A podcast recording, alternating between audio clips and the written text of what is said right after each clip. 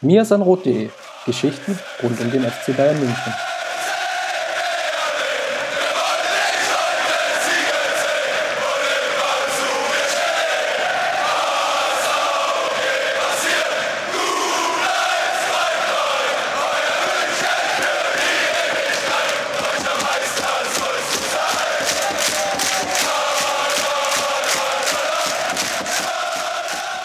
Herzlich willkommen zum Mirsanrot Podcast. Tja, kurze Pause gab es bei uns. Diese hatte organisatorische Gründe. Und zwar war Republika hier in Berlin. Und das gesamte Team hat sich sozusagen zur Klausur getroffen und hat das Champions League Halbfinale gegen Atletico di Madrid zusammengeschaut. Und als Überbleibsel aus dieser Klausurtagung ist Justin bei mir geblieben, mit dem ich jetzt einerseits das Spiel gegen Atletico besprechen möchte und noch ein paar andere Themen, vor allem den Transfermarkt, der ja beim FC Bayern schon ein bisschen in Schwung gekommen ist. Grüß dich, Justin. Servus, Chris. Ja, ich habe schon angedeutet, Klausurtagung. Du kannst jetzt so ein paar Insights verraten. Wir haben ja mit, jetzt muss ich überlegen, sechs beziehungsweise sieben Leuten das Spiel geschaut. War es denn so, wie du es jetzt erwartet hättest? Also die komplette Redaktion war im Endeffekt zu Gast und haben uns dann so durch das Spiel durchgefiebert. Ja, meine Erwartungen wurden sogar ein Stück weit noch äh, übertroffen, was jetzt ähm, die Redaktion anging. Ähm, Im Spiel selbst, da kommen wir, denke ich, später noch drauf. Das lief natürlich nicht ganz so optimal, wie wir es uns gewünscht hätten, aber ja, die Redaktion hat mich endgültig überzeugt. Sehr gut, dann lass uns einfach mal dann ins Spiel einsteigen. Pep Guardiola hat ein paar Änderungen vorgenommen. Die größte war sicherlich, dass Boateng gespielt hat. War es im Endeffekt Boateng alleine, warum das Spiel so viel dominanter gestaltet werden konnte? Er war auf jeden Fall ähm, ein Teil dessen, warum es besser lief. Äh, man hat sofort von, in den ersten fünf Minuten gemerkt, es kamen äh, enorm viele genaue lange Bälle nach vorne. Es kamen vertikale Pässe von hinten. Das hat in letzter Zeit immer gefehlt. Aber auch der Rest, ähm, muss ich sagen, ähm, hat sich von der Positionierung her auf dem Feld äh, besser gegeben als noch in Madrid. Vielleicht äh, kam die Mannschaft auch mit dem Rasen ein Stück weit besser klar. Das hört sich zwar immer an wie, wie eine billige Ausrede, aber in den ersten 20 Minuten in Madrid war es wirklich so, dass man gemerkt hat, dass die Passschärfe nicht da war, dass ähm, der Ball ein bisschen geholpert ist und das kann auf dem Niveau schon innerhalb von diesen 15, 20 Minuten eben den Unterschied machen. Eine Änderung war ja dadurch auch, dass Alaba jetzt als linker Außenverteidiger spielen konnte und Bernat auf der Bank saß. Ich denke, das war sicherlich auch ein minimaler Faktor. Man hat bei Bernat schon ein bisschen gesehen, dass ihm vielleicht ein Stück weit die Spielpraxis, aber vielleicht auch die Form gefehlt hat im Hinspiel. Auf jeden Fall, ja. Also Alaba ist routinierter, Alaba ist sicherer. Vor allem weiß Alaba, was er in der Nähe des Strafraums machen soll. Das Gefühl hat man bei Bernat zuletzt überhaupt nicht gehabt. Schlechter Abschluss, selten mal eine gute Flanke. Er harmoniert nicht so gut wie äh, mit Ribery wie, wie Alaba und ja, das hat das Spiel auch ein Stück weit nach vorne gebracht. Der entscheidende Moment und worum es vielleicht jetzt nicht zum Weiterkommen gereicht hat, ist der gehaltene Foul-Elfmeter von Oblak gegen Müller. Das war jetzt schon der vierte verschossene Elfmeter von Müller in dieser Saison ich glaube, wir werden ihn, das hat ja auch das Ingolstadt-Spiel gezeigt, nicht mehr so schnell als Elfmeterschützen sehen, oder? ja, ich weiß nicht. Also bei Müller ist dieses Selbstverständnis einfach immer da. Wir wissen ja alle, dass er es besser kann. Die Saison eben vier verschossen. Klar, dumm gelaufen für ihn. Vielleicht ist er jetzt erstmal hinten dran, aber ich glaube, es war nicht der letzte Elfmeter, den wir von Thomas Müller gesehen haben. Ich glaube, er ist so ein bisschen, ich will nicht sagen, ausgecoacht mittlerweile, aber sein Muster sozusagen, den Ball hinzulegen, so lange zu warten, bis sich der Torwart für eine Ecke entscheidet und ihn dann ganz cool in die andere zu schieben, ist so ein bisschen, bisschen durchschaut worden von vielen Torhütern, die einfach jetzt möglichst lange stehen bleiben und einfach nur warten, dass Müller schießt und dann haben sie mehr eine 50-50 Chance als eine, ja, ich sag jetzt mal 80, 90 zu 10 oder 80 zu 20 Chance, den Ball gegen Müller zu halten und dadurch fehlt es dann vielleicht auch schlussendlich, dann auch das Tor zu erzielen. Zudem war der Elfmeter von Müller auch nicht wirklich platziert geschossen. Auf jeden Fall. Also, ähm, was du sagst, äh, dass das Schema so ein bisschen, dass die Torhüter das Schema so ein bisschen raus haben, dem würde ich auf jeden Fall zustimmen. Und ähm, ja, man hat es auch am Anlauf irgendwie gesehen, er ist schneller angelaufen als sonst. Er hat zwar weiterhin hochgeguckt, Aber ich hatte sofort beim Anlauf so ein ganz schlechtes Gefühl, weil normalerweise tippelt er mehr, ist ein bisschen abwartender und äh, gegen Oblak ja, ist er irgendwie viel zu schnell angelaufen für seine Verhältnisse. Jetzt ist ja das Spiel schon ein bisschen länger her, deswegen wollen wir jetzt nicht alles in Gänze nochmal wieder aufrollen und den Wunden kratzen. Mich würde aber dennoch interessieren, wie du so die Champions League-Saison in diesem Jahr so in Gänze beurteilst, jetzt so kurz vom Saisonende, stehen noch zwei Spiele aus. Champions League ist leider nicht mehr mit dabei.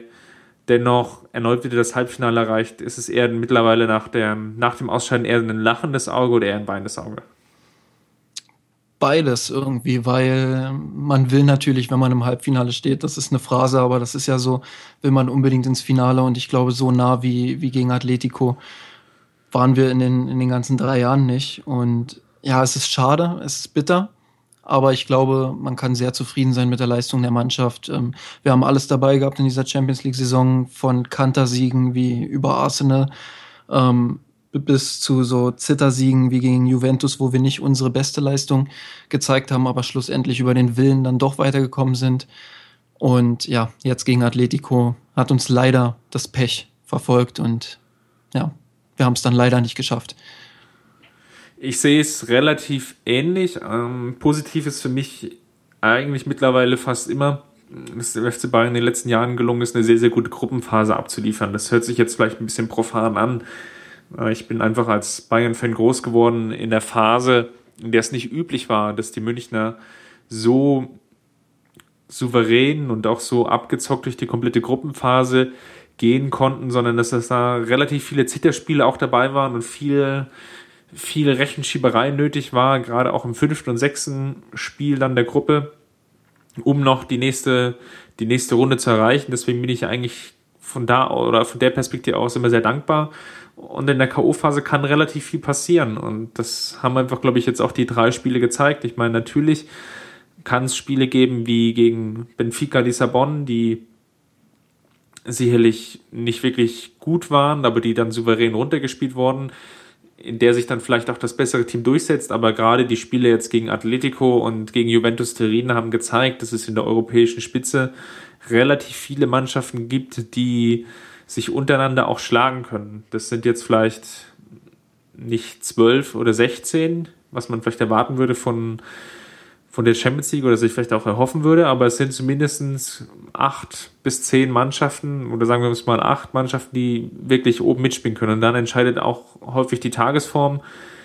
Es ist nicht ohne Grund, dass Barcelona auch ja, mit einem relativ schwarzen, nach einer relativ schwarzen Woche auch äh, relativ blöd an Athletik ausgeschieden. Und das hat die Bayern leider auch erwischt, aber das ist halt nun mal der Fußball, in dem sich auch innerhalb der Champions League einfach die, in diese komplette Saisonphase innerhalb von wirklich so zwei, drei Wochen kanalisiert, in der wirklich dann auch Viertelfinale und Champions League, äh, Viertelfinale und Halbfinale auch ausgetragen werden. Und das war sicherlich dann aufgrund der Verletzung von Boateng vielleicht einfach auch eine Woche zu spät oder beziehungsweise zu früh für ihn. Das ist bitter, ist aber leider nun mal so der Lauf der Dinge.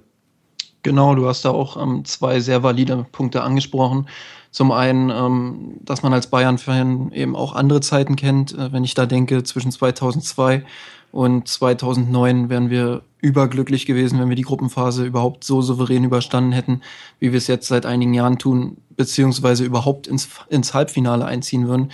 Ähm, wenn ich da an die Spiele gegen den AC Mailand oder gegen, gegen Barcelona denke, wo wir eine 4-0-Klatsche bekommen haben. Also das ist jetzt schon ein ganz anderes Niveau und da sollte man, wenn man diese Zeiten erlebt hat, auch mal dran zurückdenken. Und zum anderen hast du die Verletzungen angesprochen. Ähm, Pep Guardiola musste in fast allen Champions League Spielen auf eine komplette Innenverteidigung äh, verzichten und da vergessen viele eben, dass auf diesem Niveau eben Juventus Turin zum Beispiel ähm, ja, das viel besser bestrafen kann als zum Beispiel Darmstadt in der Bundesliga. Und ähm, da muss man Kimmich und Alaba ein Riesenkompliment machen, wie die das gelöst haben, obwohl sie eben keine gelernten Innenverteidiger sind. Das macht einen dann irgendwo auch ein Stück weit stolz, dass man solche Ausfälle eben äh, kompensieren kann. Stimme ich absolut d'accord. Jetzt neigt sich ja so ein bisschen die Ära von Pep Guardiola zu Ende, wie du es ja schon den Namen richtig aufgegriffen hast. Wie bewertest du denn jetzt so die Gesamtheit seiner Champions League. Ich will nicht jetzt die Gesamtheit seiner seiner Bayern-Karriere beleuchten, sondern wirklich nur mal den Fokus auf Champions League. Es war dreimal hintereinander das Aus im Halbfinale. Bist du nach dem Triumph 2013 jetzt mit dem Erreichten in seiner Amtszeit eher zufrieden? Oder sagst du eigentlich, er ist eigentlich mit dem Anspruch geholt worden, die Champions League zu gewinnen, das konnte er nicht erfüllen und deswegen ist er zumindest auf internationaler Ebene nicht erfolgreich gewesen oder hat zumindest die Ansprüche nicht, nicht erfüllen können? Ja, ich bin zufrieden mit klitzekleinen Kritikpunkten. Ähm, Im ersten Jahr war es so ein bisschen ja, äh, Unvermögen auch der Mannschaft plus diese komplett ins offene Messer rennen Mentalität im Rückspiel. Ähm, Im zweiten Jahr fehlten die Alternativen für Robben und Ribery. Das kannst du gegen Barcelona dann, dann eben nicht verteidigen und äh, auch nicht dieses Niveau mitgehen, was Barcelona dann eben spielt. Zumal Barca damals wirklich auf dem höchsten Niveau war, was überhaupt möglich ist wahrscheinlich. Und im dritten Jahr kann man Guardiola überhaupt gar keinen Vorwurf machen. Also ähm, wer da die Schuld beim Trainer sucht, ich weiß nicht, also ich sehe nicht einen Grund, warum, warum jetzt die Taktik nicht gestimmt haben soll oder ähnliches. Auch dass Müller im Hinspiel nicht gespielt hat, war absolut nachvollziehbar. Ähm, er wollte den Fokus halt im Mittelfeld haben, er wollte das Zentrum kont äh, kontrollieren. Er wollte dafür sorgen, dass die Ballzirkulation eben da ist und viele Konter verhindert werden. Das war alles nachvollziehbar. Ähm, da war es dann eben die erste Viertelstunde, die einen so ein bisschen um den verdienten Lohn gebracht hat. Danach war Bayern ja im Spiel. Ja, und im Rückspiel war es pures Pech. Also, wenn man Kritikpunkte suchen möchte, dann vielleicht das Verhalten der Mannschaft nach Rückständen in den ersten beiden Jahren unter Guardiola in den Halbfinals. Er ist natürlich auch irgendwo jammern auf hohem Niveau. Ich denke, du hast es ganz gut unterstrichen, dass in den ersten beiden Jahren, im ersten Jahr die Taktik einfach noch nicht ausgereift genug war. Ich glaube, da wäre vielleicht sogar die Chance am größten gewesen, den Triumph sogar nochmal zu wiederholen. Da war es dann aber einfach die Konterabsicherung. Da war vielleicht der Trainer Pep Guardiola auch noch nicht so weit. Ist jetzt schwierig oder auch müßig darüber zu diskutieren, ob das einfach ein Fehler war ihn zu installieren und Jupp Heynckes gehen zu lassen. Genauso gut könnte man auch argumentieren, dass die Mannschaft dann eventuell zu sehr gesättigt gewesen wäre und Pep Guardiola durch seine taktischen Änderungen natürlich die Mannschaft auch gewisserweise auf die nächste Stufe gebracht hat, um überhaupt den Erfolg der Titelverteidigung ja wieder näher zu kommen beziehungsweise irgendwie erreichbar zu machen. Deswegen im ersten Jahr gehe ich finde ich finde ich es ein bisschen schwierig so zu bewerten seine Leistung als Trainer. Im zweiten Jahr stimme ich dir absolut zu, dass die Verletzungen dann einfach den Ausschlag gegeben haben. Und jetzt das dritte Jahr war es natürlich in gewisser Weise Pech, aber natürlich auch die, die Chancenverwertung, die einfach nicht genügend genutzt wurde. Alleine jetzt gegen Atletico, das muss man sich nochmal vor Augen führen, dass der FC Bayern über 50 Schüsse abgegeben hat in beiden Partien. Das ist ein extrem krasser Wert und alleine im Rückspiel waren es über 30 Schussversuche. Da muss dann einfach auch die Chancenbewertung besser sein, um ins Finale einzuziehen. Da waren dann einzelne Akteure wie Müller, aber vielleicht auch unterm Strich Lewandowski, Ribery, Coman nicht zielsicher genug oder nicht, nicht mit der nötigen Effektivität ausgestattet, die dann wirklich notwendig gewesen wäre oder umgekehrt ausgedrückt, wie sie Atletico mit Griezmann gezeigt hat. Ja, volle Zustimmung. Und ähm, aber wir reden ja über den Trainer Guardiola und ich glaube, Chancenverwertung ist dann wirklich Tagesform und ähm, in solchen Momenten dann für den Trainer selbst eben auch Pech, weil wie will man Guardiola einen Vorwurf dafür machen, ähm, dass Lewandowski jetzt eben im entscheidenden Moment eben an Pfosten schießt oder daneben schießt oder dass Müller den Elfmeter verschießt, das ist dann äh, schwer, das am Trainer festzumachen. Und deshalb bin ich zufrieden, sehr zufrieden mit der Ära Guardiola und würde es auf gar keinen Fall als Fehler bezeichnen. Vielleicht als unvollendet, aber niemals als Fehler oder gescheitert. Dann lass uns mal das Kapitel Guardiola hier an der Stelle abschließen und so ein bisschen vorausblicken. Der Verein hat ja diese Woche auch schon Nägel mit Köpfen gemacht und zwei Spieler für die neue Saison verpflichtet. Und ja, glaubt man den Medienberichten zufolge, beziehungsweise bei Renato Sanchez oder wie ich gelernt habe, Rena Sanchez, hoffentlich richtig portugiesisch ausgesprochen. Dann sind da knapp 70 Millionen über die Ladentheke gegangen bei Sanchez. Ich belasse es jetzt mal bei der deutschen Version. Dann kann gegebenenfalls noch einiges mehr draufkommen. Ist natürlich jetzt sind spannende Zeiten und lass uns vielleicht mal einsteigen, weil wir es in dem Podcast hier bisher noch überhaupt nicht gesprochen haben, mit der Rückholaktion von Mats Hummels. Ist der Transfer für dich überraschend? Wir haben jetzt natürlich äh, schon ein bisschen auch angeteasert, dass es ja einige Verletzungsprobleme in der Innenverteidigung gab und aus rein neutraler Sicht ist es natürlich dann logisch, dass da noch nachverpflichtet wird. Ähm, überraschend war es für mich, als das Gerücht das erste Mal aufkam. Jetzt mittlerweile, wo es verkündet wurde, war es natürlich weniger überraschend, weil ja das Hin und Her vorher schon da war. Und ich glaube, Bayern hat auf dieser Position auf jeden Fall Nachholbedarf, ähm, weil eben nicht mit Holger Bartstuber geplant werden kann. Ähm, er ist ein super Verteidiger, gar keine Frage, brauchen wir nicht drüber reden, aber er ist eben sehr verletzungsanfällig und deswegen kann man nicht mit ihm über eine ganze Saison planen. Und wenn dann auch noch Boateng durch einen unglücklichen Zufall wegbricht, dann fehlt dir da hinten der, der Spielmacher in der Innenverteidigung, der, der die vertikalen Pässe spielt, der auch mal einen langen Ball schlagen kann. Und es gibt wahrscheinlich in ganz Europa keinen besseren als Boateng und Mats Hummels, was das äh, Passspiel anbelangt, was das Aufbauspiel anbelangt. Und deswegen, aus meiner Sicht, kann ich den FC Bayern nur zu diesem Transfer beglückwünschen. Ich bin sehr zufrieden damit. Ich tue mich ehrlich gesagt so ein bisschen schwer, weil einerseits natürlich auch viel Kapital gebunden wurde durch die ja, kopultierten rund 35 Millionen Euro. Das kann natürlich dann nicht mehr ein Argument sein, das ist mir auch klar. Aber wenn wir jetzt das noch so ein bisschen vor Augen führen, dann ist die Lesart jetzt einfach so, dass dann wahrscheinlich aufgrund der relativ hohen Gelder, die schon investiert wurden, wenig gemacht werden wird oder auf weiteren Positionen wenig gemacht wird. Und dann stellt sich mir natürlich schon die Frage, mm, muss es, also muss es dann wirklich so viel Geld in der Innenverteidigung sein? Es ist natürlich so, wie du es schon ganz, glaube ich, richtig analysiert hast, dass mit Holger Bartstuber nicht mehr kalkuliert werden kann. Ich will nicht sagen, dass er Sportinvalide ist, das wäre ähm, zu werten und das wäre auch, äh, würde auch dem Sportler Holger Bartstuber nicht und vor allem auch nicht dem Menschen gerecht werden. Ist natürlich aber dennoch eine schwierige Situation, auch für den Verein, dann weil er einfach nicht vorhersehen kann, ob er in der Saison 2016, 2017 mit 40 Holger Bartstuber Spielen rechnen kann oder vielleicht nur mit 20. Das ist, glaube ich, ein Problem. Das gleiche stellt sich auch so ein bisschen bei Mehdi Benatia, der die in den zwei Jahren jetzt relativ häufig verletzt war, könnte natürlich jetzt auf diese Karte setzen, dass durch wahrscheinlich oder die wahrscheinlichen Umstellungen, die es jetzt im gesamten Trainerstab gibt und die es wahrscheinlich auch in der medizinischen Betreuung gibt, dass es jetzt wieder dann nochmal eine Besserung eintritt, ist ja natürlich dann ähm, müßig jetzt darüber dann schon so die, die Glaskugel in Angriff zu nehmen. Und deswegen würde ich dann eigentlich eher so diesen Fokus darauf richten, bringt uns dieser Spieler weiter oder bringt er uns nicht weiter. Ich glaube, einerseits in Sachen Spielaufbau, im, im offensiven Spiel ähm, würde ich auf jeden Fall zustimmen.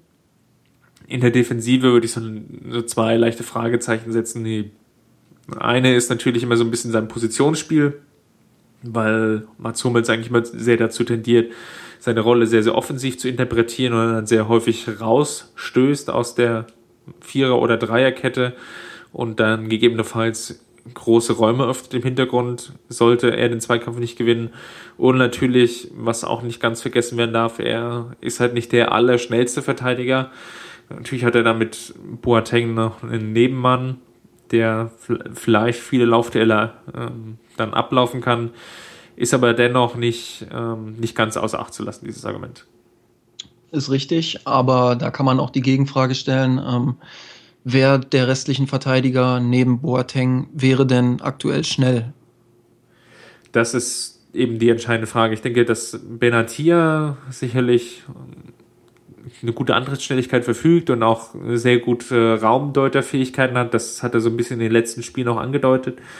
Zum Beispiel auch in der Gladbach-Partie, als er bei dem Gegentor viel zu schlecht weggekommen ist, meiner Meinung nach. Ähm, Martinez kann es, glaube ich, auch relativ gut spielen, wobei der Transfer von Hummels ja wahrscheinlich schon ein bisschen andeutet, dass Ancelotti Martinez vielleicht auch eher wieder Mittelfeld sehen wird. Von daher stimme ich dir dazu. Bei Holger Bartstuber hat man, denke ich, schon gesehen, als er jetzt so ein bisschen wieder sein Comeback gegeben hatte im Januar, Anfang Februar, dass es einfach nicht ähm, noch nicht reicht oder beziehungsweise nicht mehr reicht, um die wirkliche absolute Endgeschwindigkeit zu erreichen.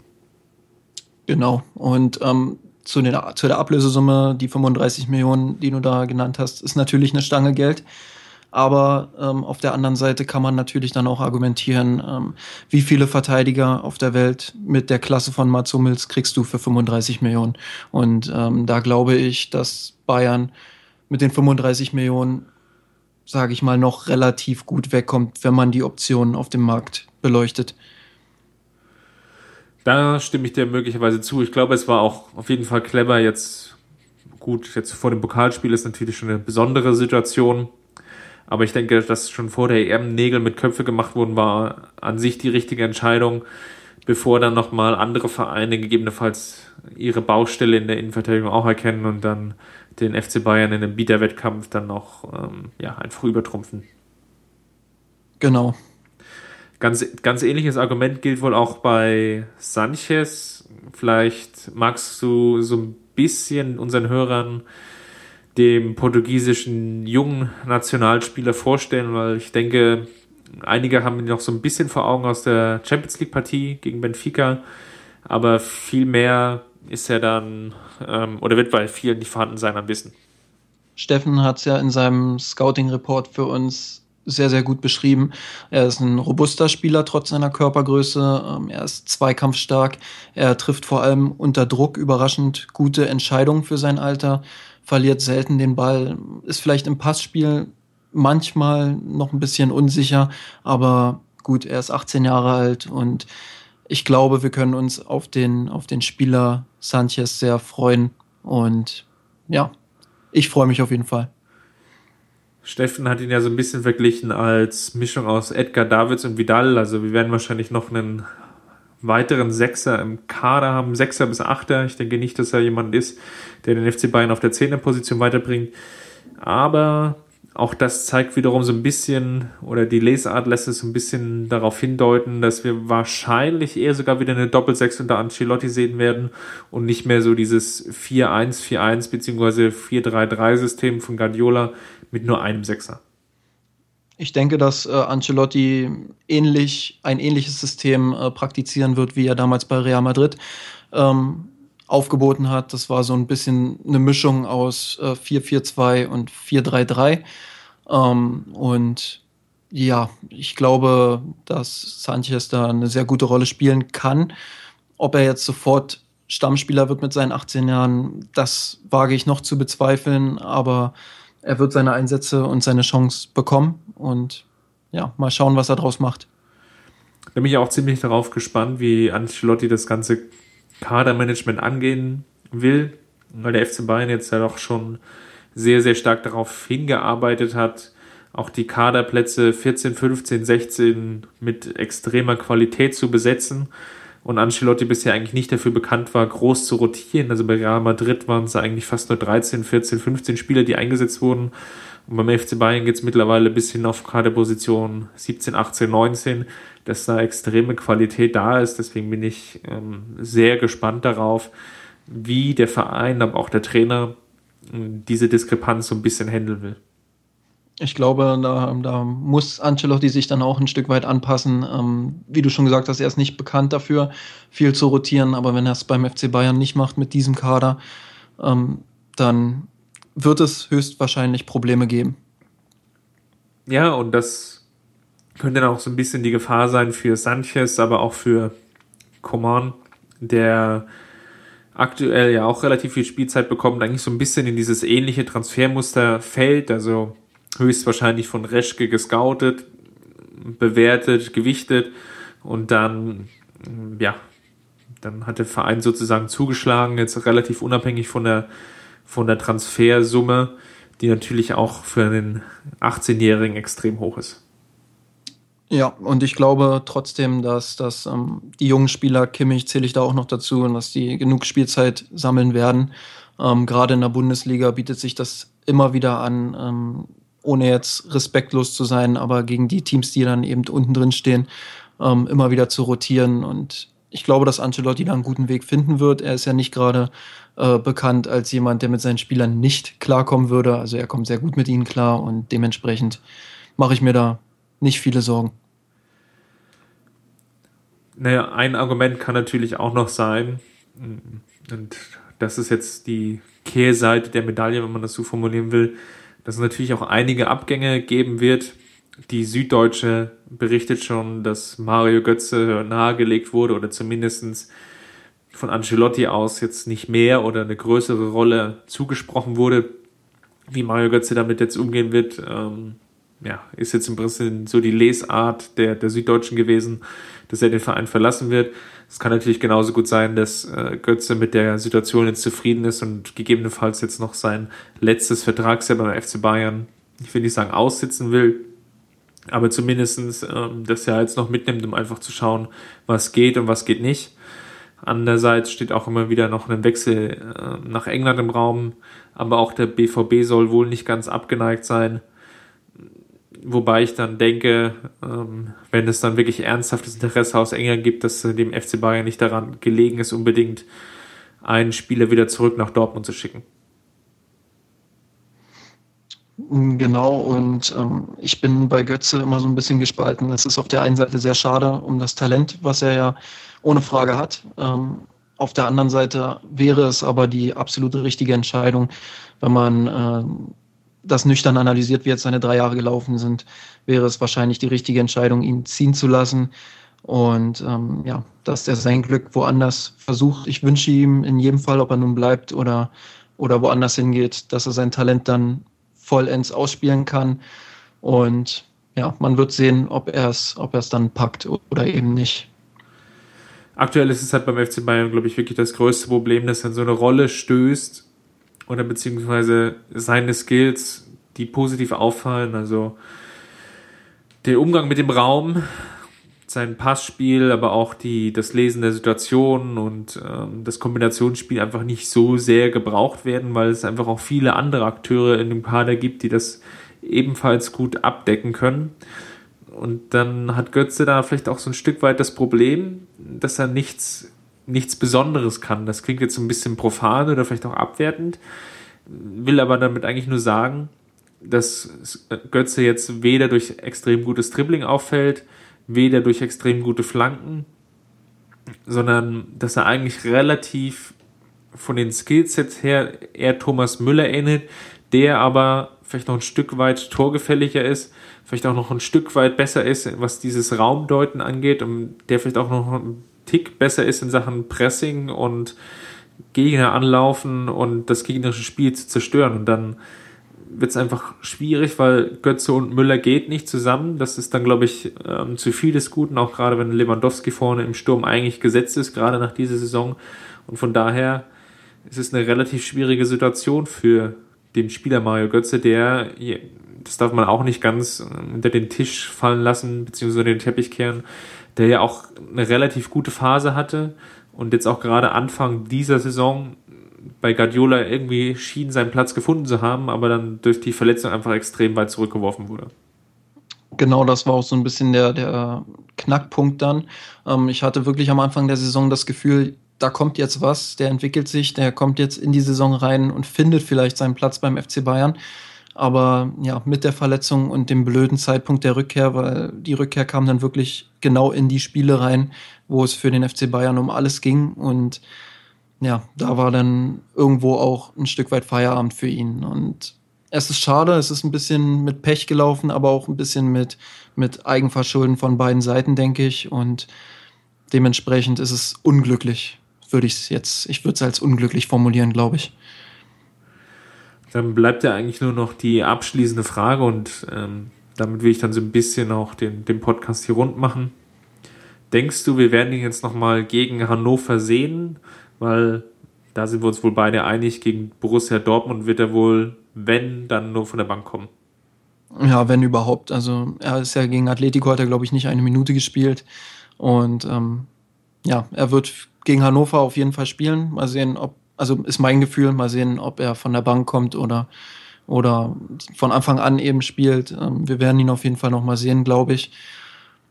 In Berlin eher weniger in, gegen Hannover dann vielleicht. Dann ist Hannover jetzt auch sozusagen das Stichwort. Was erwartest du denn jetzt von dem letzten Spiel? Denkst du, wir werden nochmal die erste Startelf sehen, einfach um den, den Rhythmus beizubehalten und auch so ein bisschen schon so Vorzeichen zu geben für das Spiel gegen Borussia Dortmund? Oder willst du eigentlich eher erwarten, dass es so ein bisschen so ein Ausgrooven, Ausklingen der Saison wird mit einer Meisterfeier am Ende und einer Schalenübergabe? Ich bin da so ein bisschen äh, zwiegespalten. Ich weiß gar nicht, äh, ob ein Spiel jetzt den Rhythmus komplett zerstören würde. Ähm, zuletzt, äh, als ich Konferenz mal gucken musste, sprach der Kommentator im Spiel von Dortmund in Frankfurt davon, äh, dass Dortmund seine Taktik fürs Finale nicht preisgeben will.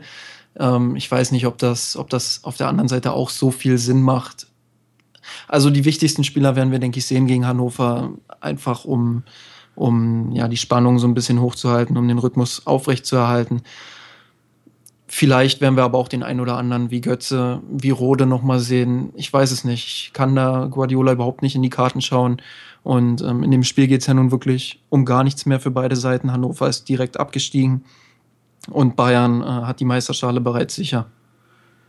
Ich vermute eher, dass wir gut, Ingolstadt war jetzt so ein bisschen eine spezielle Situation, weil die Meisterschaft natürlich festgemacht werden sollte, trotz der Niederlage gegen, oder beziehungsweise dem Ausscheiden gegen Atletico Madrid.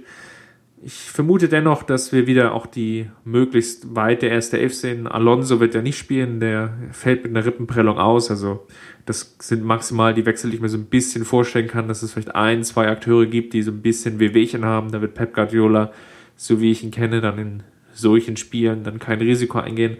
Aber ansonsten glaube ich schon, dass wir die, die erste Elf sehen, einfach aus dem Grunde, weil sonst die Zeit zwischen letztem Pflichtspiel, zum Beispiel bei Vidal, bis hin zum Pokalfinale dann doch relativ lang ist. Und äh, ich denke nicht, dass es jetzt dann noch groß darum gehen wird, äh, irgendwelche Spieler dann zu sehr zu schonen, sondern das werden die Spieler dann schon selbst regeln und im Zweifelsfall dann den ein, zwei oder sogar drei Gänge runterschalten im Laufe des Spiels, je nachdem, wie dann so der ganze Spielverlauf und auch Hannover 96 vor allem auch auftritt.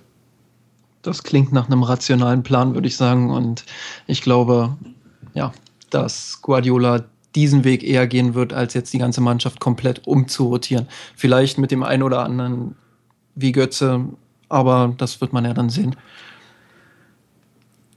Wir werden sehen, das ist das perfekte Stichwort, um den Podcast hier rund zu machen. Wir werden nächste Woche vor allem, also einerseits natürlich jetzt auch das Spiel in Hannover 96 nochmal beleuchten, vielleicht schon ein bisschen vorausblicken auf das Pokalfinale, aber gerade dann hin zum Pokalfinale dann versuchen, auch im Blog nochmal mit kleinen Specials und Justin, ein Teil von dir habe ich ja schon gelesen, ähm, das ein bisschen Feuer zu machen, ein bisschen Stimmung noch anzuheizen und noch so ein bisschen darauf hinzuarbeiten und dem, die Trainerkarriere von Pep Guardiola ausklingen zu lassen. Von daher schaut bei mirsanrot.de vorbei, beziehungsweise auf Facebook unter facebook.com slash mirsanrot, beziehungsweise auf Twitter unter mirsanrot, damit ihr nicht verpasst, was wir uns zum Pokalspiel ausgedacht haben. Justin, bei dir möchte ich mich bedanken. Vielen Dank für deine tolle Expertise, wie jedes Mal. Kein Problem. Und wir hören uns dann hier wieder demnächst und ich sag Servus. Servus. Wir haben den Kampf gewonnen, den Tod kommen, der Haien hat's gemacht. Ich hab geträumt von dir, von unserer Weltpläne.